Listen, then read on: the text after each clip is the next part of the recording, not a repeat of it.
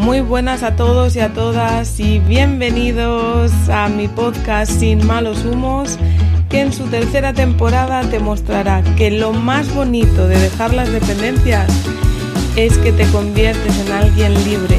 Me llamo Isabela Unión y juntos aprenderemos a romper patrones para encontrar equilibrio y bienestar.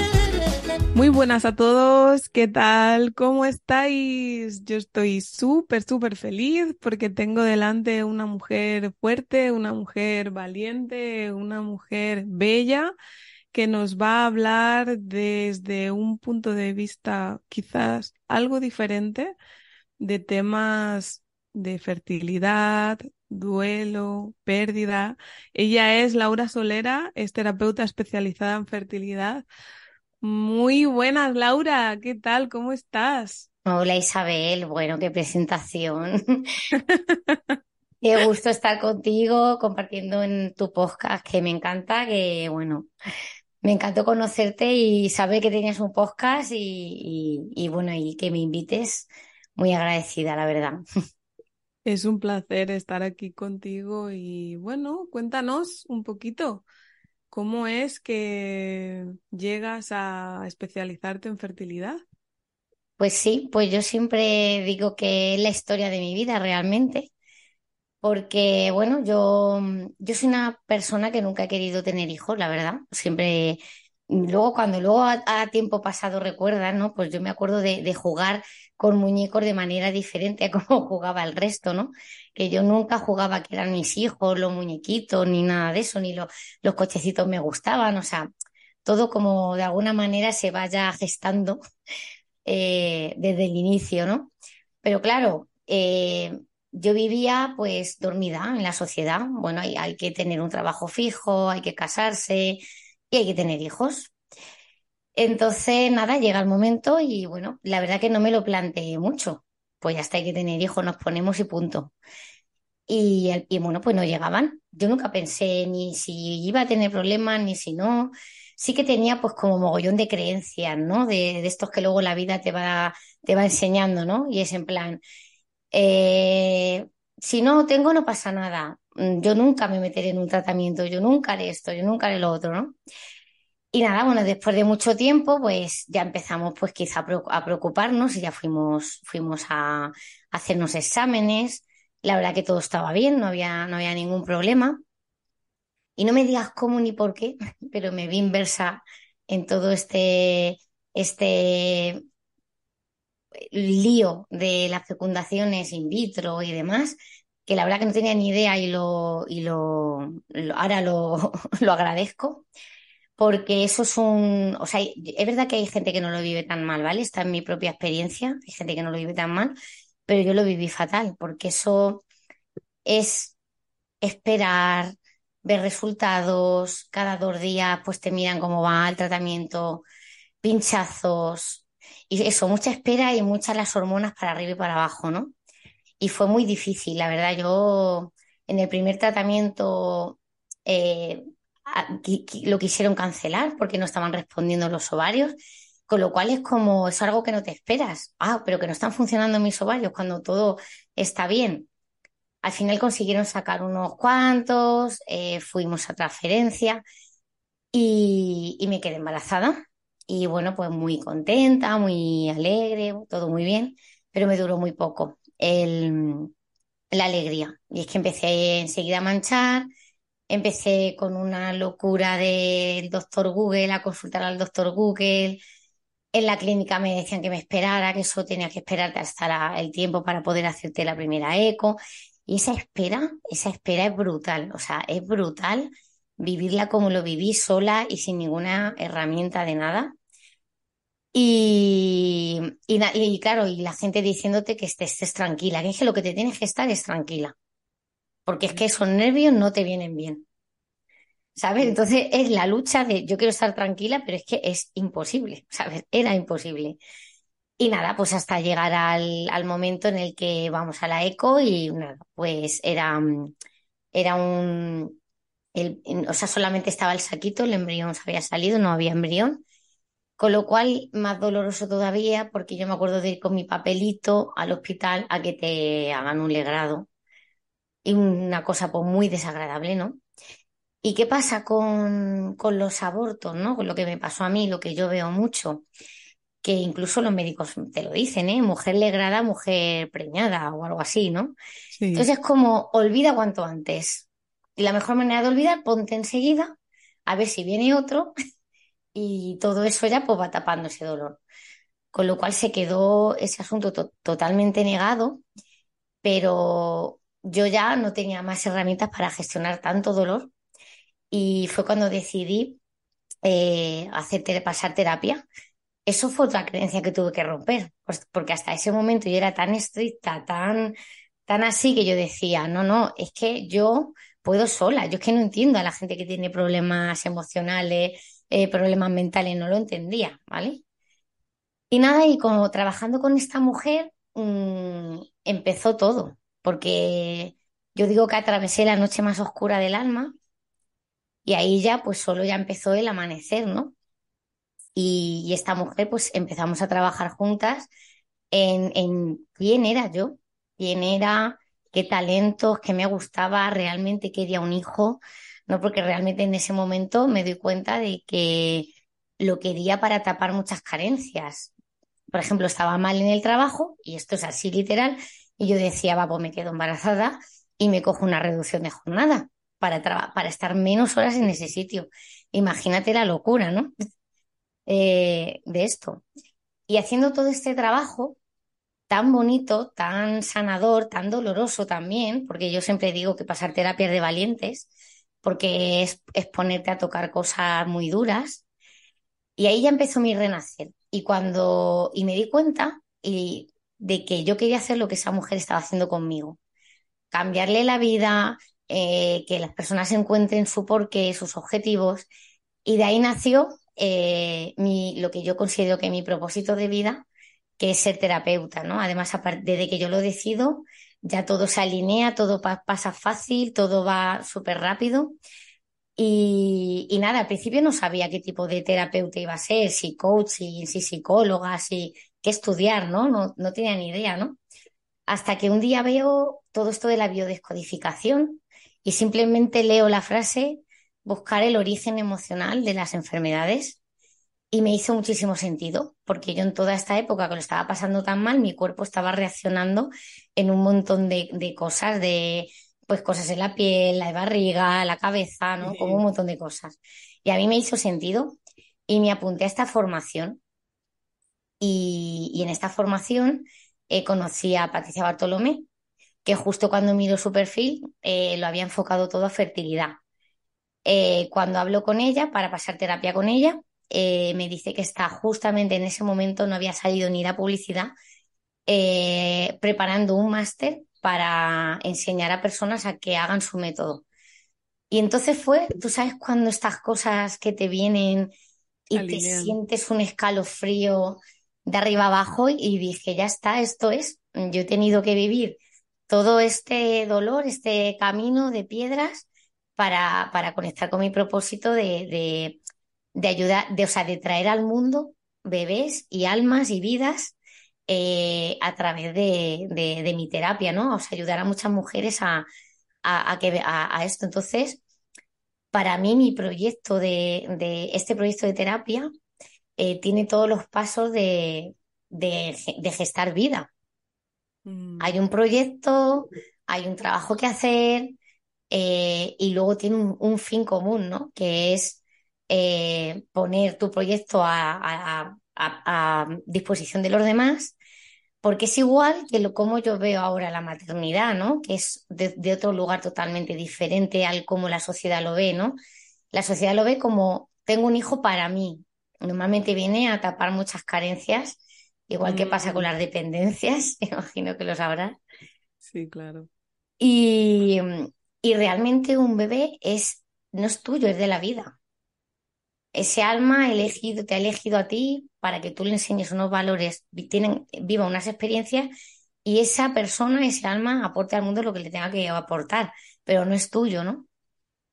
No es tuyo, pero sí te ha elegido, así lo veo yo. Sí, eso es, te ha elegido porque tú eres el vehículo, ¿vale? Pero es una diferencia de, de verlo así a verlo a es mío, porque luego de ahí vienen ya todos los problemas de cuando se van a estudiar, cuando van a vivir su vida, el nido vacío y todo esto, que, todo es un mundo, ¿no? Porque aquí hay dolor, eh, puede haber dolor antes de, de, concebir y también puede haber dolor eh, después, ¿no? Por todas estas ausencias, si no te has hecho un trabajo antes como yo lo veo normalmente.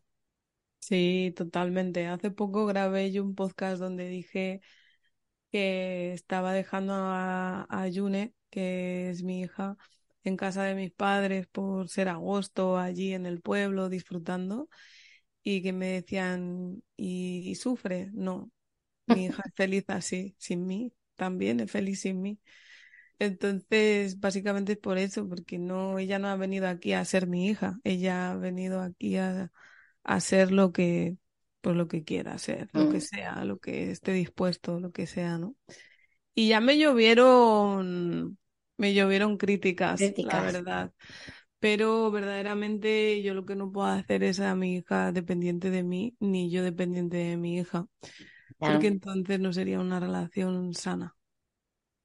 Es que, mm, como bien dices, eh, las dependencias tienen mucho que ver con todo esto de, la maternidad, porque hay unas, unas relaciones de apego. Bueno, yo trabajo con muchas mujeres, la relación de la, de la madre, que es una cosa de las que hay que trabajar sí o sí, cuando te vas a convertir en madre, y, y las hay o que están súper apegadas, súper dependientes, o que la, la, madre era tan dependiente de ella que ella rehúsa, ¿no? De, esa madre que le ha hecho no vivir su vida o no, o no poder alejarse o tener que dar explicaciones de todo.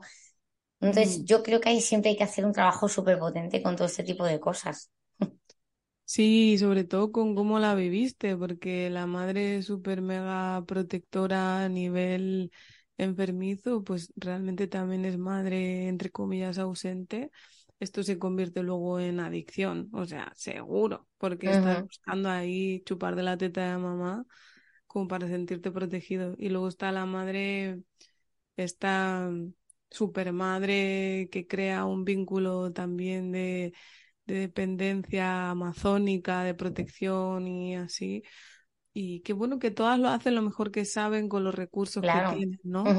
Pero si tú estás siendo la madre de tu madre, ¿quién va a ser la madre de tus hijos? Sí, sí.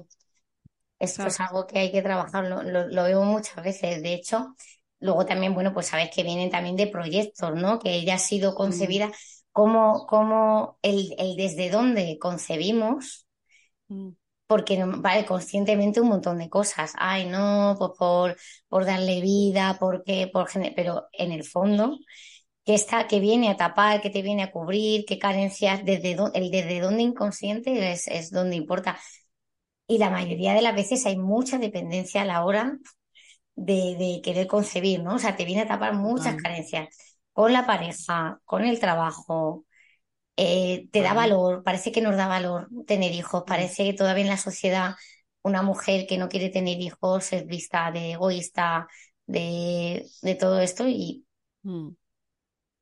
Yo antes te he escuchado el yo puedo sola mm. y, chacho, el yo puedo sola es la frase por excelencia de la persona dependiente porque justamente busca la independencia y buscar la independencia es estar en referencia a la dependencia.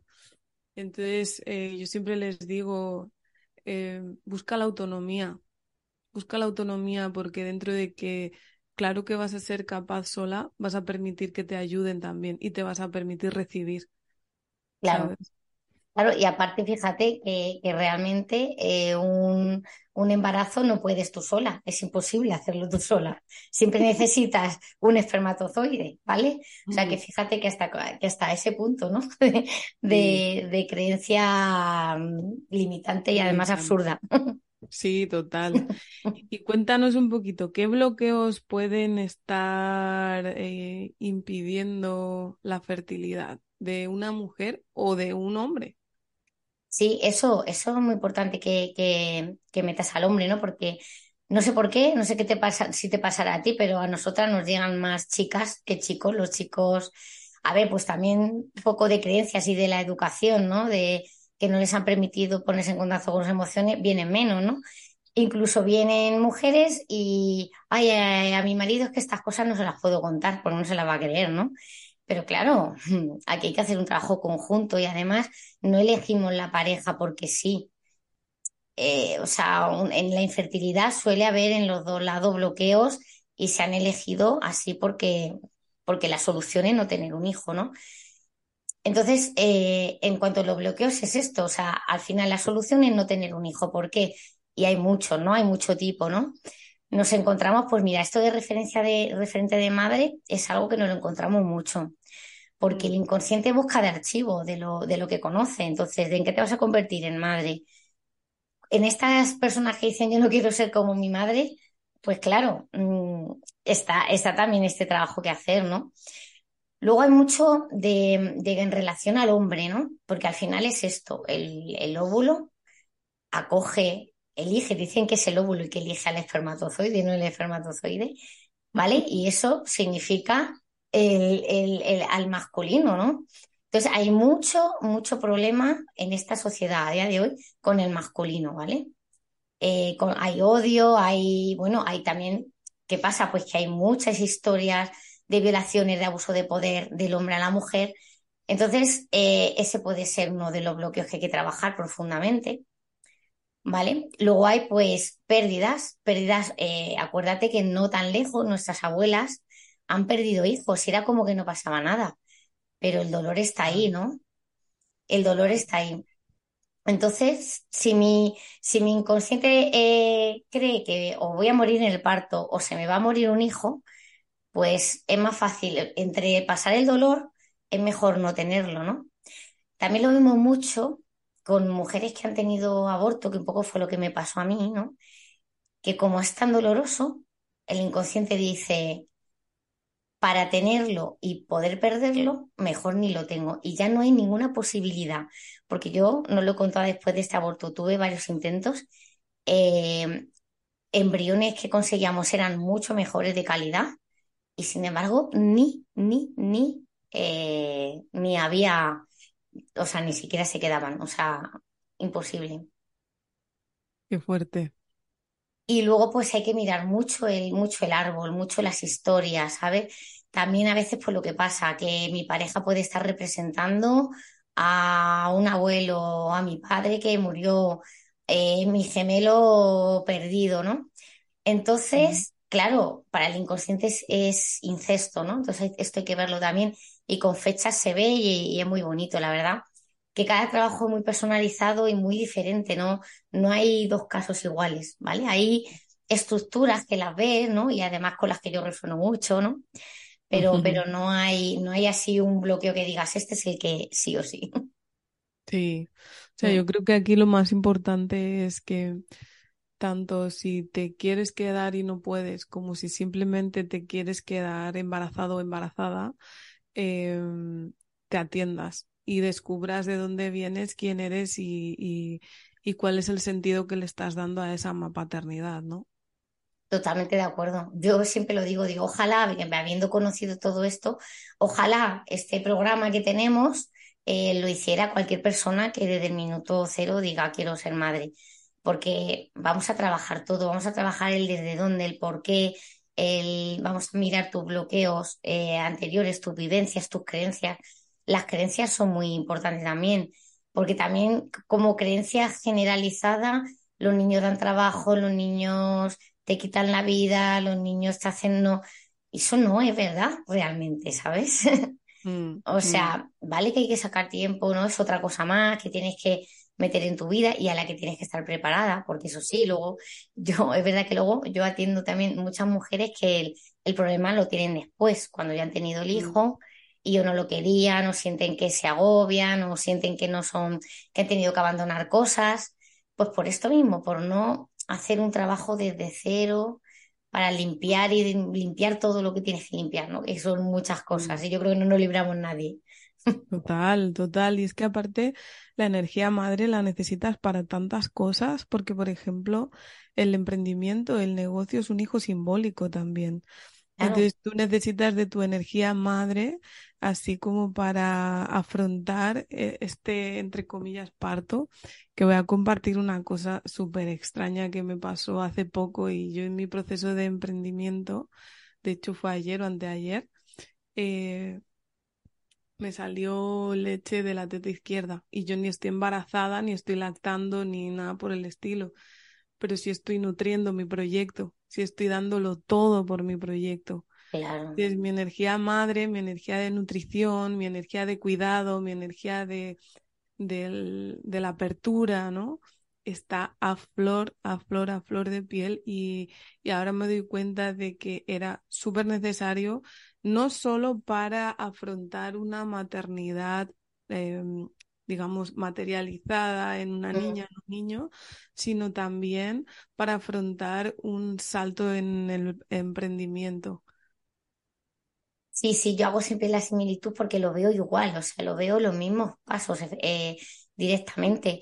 Y cuando yo he entendido, cuando yo he llegado ¿no? a, a ver que mi proyecto era mi hijo, o sea, mi, este, o sea, mi hijo ha venido en forma de proyecto eh, para un bien mucho más mayor, ¿no? En el que eh, hay gente que me dice, joder, ¿no? Que es generoso, pero no es generoso, es que es algo que te mueve por dentro. Cuando tú lo sabes, cuando tú lo sabes que has venido aquí a este mundo a eso, eh, directamente ya pasa a otro lugar, ¿no? Es mm. verdad que si hablábamos antes, fuera de micrófono, ¿no? Que, que si, y yo se lo digo a alguna mujer, ¿no? Sufrimos tanto cuando mm, este hijo que no llega, o este proyecto que no sale, o, o ponlo, a, cualquier cosa, extrapolalo a cualquier cosa, eh, da tanto miedo y se lleva tan mal la, incertidumbre, yo creo que es de las peores cosas que se puede eh, gestionar, o sea, el que peor se gestiona en, el tema de fertilidad, porque empiezas a, pensar, no lo voy a conseguir, no lo voy a conseguir. ¿Y qué pasaría si a ti te dicen, vale, vas a tener un hijo? Van a pasar cinco años, pero lo vas a tener. Mm. Ya se acabaría. Sin mm. embargo, te puedes tirar cinco años de sufrimiento, porque no lo sabes, ¿no? Si a mí me llegan a decir, mira, pues no vas a ser madre, pero vas a tener un proyecto eh, súper chulo, pues mira, el sufrimiento que me había ahorrado. Pero también creo que el sufrimiento era necesario, ¿vale? Era lo que, era lo que, lo que necesitaba para poder moverme, para poder salir, porque si no, no, yo no estaría aquí, porque ya te digo, yo no creía ni que nadie me pudiera ayudar. Y yo estoy aquí porque he tenido mucha ayuda y he buscado mucha ayuda y ahora ya cualquier cosita ya me la trabajo, ¿sabes? Sí, yo también, yo también. Sí, al final es el resultado a, a, tu supervivencia. Así mm. lo viví yo. Mm. También he tenido pérdidas de las que hablaré en su podcast más adelante.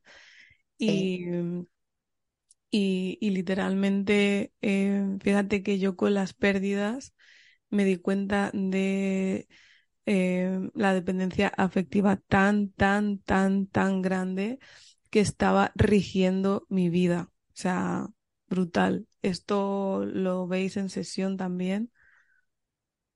Tal cual, me, me, me hace mucho sentido. Yo cuando tuve esta pérdida me pasó esto, me, me pegaba tracones de comida o sea, era un vacío, es que se queda un vacío tan grande que no hay eh, manera de llenarlo. Y lo llena pues con eso, pues con, a mí medio con la, con la comida, pero yo esto lo veo mucho también, eh, pues eso, que empezamos a hacer cosas en exceso, a, tener, eh, a quedar en exceso o a no quedar en, e, o sea, vas a un exceso.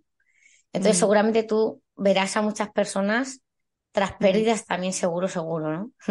Sí, total. Y bueno, hay mucho síndrome del yaciente también, que son personas que van post eh, a abortos. Em, mucho esto. El vacío es verdad que no lo puedes llenar con nada. Tú te crees que lo llenas con comida, tabaco, trabajo, eh, no sé, Quedar, hacer cosas, a mí, sí, exacto, deporte, lo que sea, ¿no? Pero el vacío se puede atender, se puede gestionar y al final se le puede pintar colores, ¿sabes? Y verdaderamente que se quede como algo eh, que resignificado y que hace que tu vida se ilumine.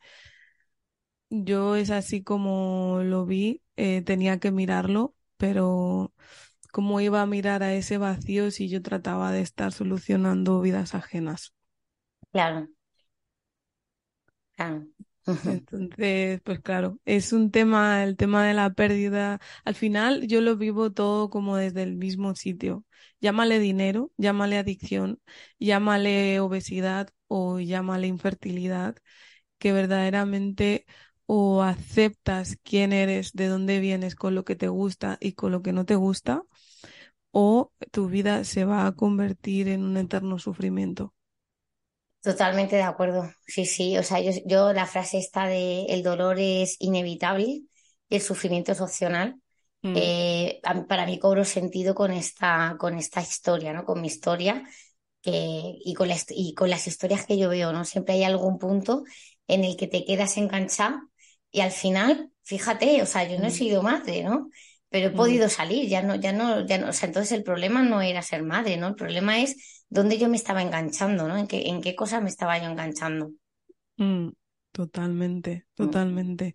Qué bonito, Laura, y qué mm, bonita coincidencia la nuestra, y qué bonita labor la nuestra también, Sí, es verdad que sí. y qué bonito todo. No sé si se te queda algo en el tintero que quieras comentar. Pues nada, poco más. Animar a todo el mundo a que pase terapia. Yo soy la loca de las terapias. Yo tengo un grupo por ahí que se llama las junkies de las terapias, ¿vale? Eh, pero esto qué importante para cualquiera, o sea, no, no, no tienes por qué vivir este dolor sola, eh, ningún dolor sola, busca, busca acompañamiento que te ayuden a gestionarlo. Y porque en todas estas herramientas que vas a adquirir con este sufrimiento que estás pasando, ya te van a servir para toda la vida. Yo también siempre digo, eh, cuando has pasado algún momento de dificultad y la solucionas, ya tienes esas herramientas para solucionarlo y se pueden extrapolar a otras cosas, ¿no? Es como la, la metáfora es como que pasar de pantalla del videojuego, ¿no? Y ahora en la Mm, nueva pantalla pues habrá nuevos retos, ¿no? Pero ya hay algunos que ya los, los, los has pasado. Entonces, nada, bueno, animar, porque también es un tema este de la fertilidad, de la maternidad, eh, súper tabú. mm, Entonces, uno de, de mis, eh, de mis propósitos también es darle voz. Por eso el podcast, el podcast que tengo junto a Marina, eh, pues aquí te lo cuento igual, o sea, extenderlo a lo máximo posible para que podamos hablarlo abiertamente. Porque eso simplemente ya, uf, ya, ya, ya descansa, ya puedes Mm, También en un, en un momento gestionamos círculos de mujeres y solamente tener un espacio para poder contar nuestra historia ya era sanador. Total, totalmente. Pero no nos olvidemos del hombre que también tiene un papel fundamental aquí. Sí, ojalá y, Y y- se metan también nosotros en nuestro, en nuestro programa. eh, o sea, es, es para los dos. En, ge- en- en principio es mm, para los dos, ¿vale? mm, Vemos mm, los árboles de los dos, el cuestionario de los dos, si el hombre quiere, vaya. claro que sí, claro que sí. Eh, aquí hay que dar espacio a los dos y verdaderamente eh, me parece algo tan bonito como imprescindible. Eh, porque verdaderamente si no estás trabajando por tu abundancia es porque tienes miedo a la carencia y mientras tengas miedo a la carencia nada va a salir como tú esperas que salga, ¿no? Así que la última pregunta que le hago a todo el mundo sería ¿cómo hace Laura para vivir sin malos humos? Pues, pues mira, un poco, un poco lo que dices, intentar aceptar, o sea, primero aceptar cualquier situación que venga eh, como venga, no luchando con ella. Eh, esto es uno de mis mayores trabajos, ¿no? Porque yo cualquier mm, cosa, o sea, no, no me permitía sentir tristeza, no me permitía tener un día malo, un día de, con malos humos. Sí. Entonces, lo primero, ponerte en contacto con la emoción para poder, para que se, poder transitar, transitarla. Y luego, bueno, pues eh, tener siempre muchas metas, muchos por, un porqués por los que levantarte, ¿vale? Mm, Eh, porque es para ti, siempre para ti, para tu familia y para el mundo, ¿no? mm, Y, y tener ese porqué cada día, eh, bueno, pues quizá me hace vivir así un poco más sin malos humos. mm, qué bonito. Pues millones de gracias, Laura. ¿Dónde te pueden encontrar? Vale, pues estoy en Instagram, eh, sol-era-therapy, porque mi apellido es Solera y, y un día, un día me lo dijo una compañera, dice, fíjate, Sol era, ¿no? Entonces me gustó, ¿no? Tenía así como este punto de, de, de donde vamos, esta nueva era donde haya sol, ¿no? Donde haya más luz. Mm. Entonces, así se llama mi Instagram. Y luego la parte de fertilidad, eh, porque bueno, un poco también yo trabajo cualquier tipo de patología con, con biodescodificación, patrones y demás. Pero bueno, ya para la parte de fertilidad, eh, trabajo junto a una compañera y estamos en Cocoro, somos fértiles. Qué guay. Pues muchísimas gracias por todo. Esta es tu casa, vuelve cuando quieras y, y sobre todo gracias por tu compromiso y por ser fiel a lo que eres. Muchas gracias a ti, un placer. Chao.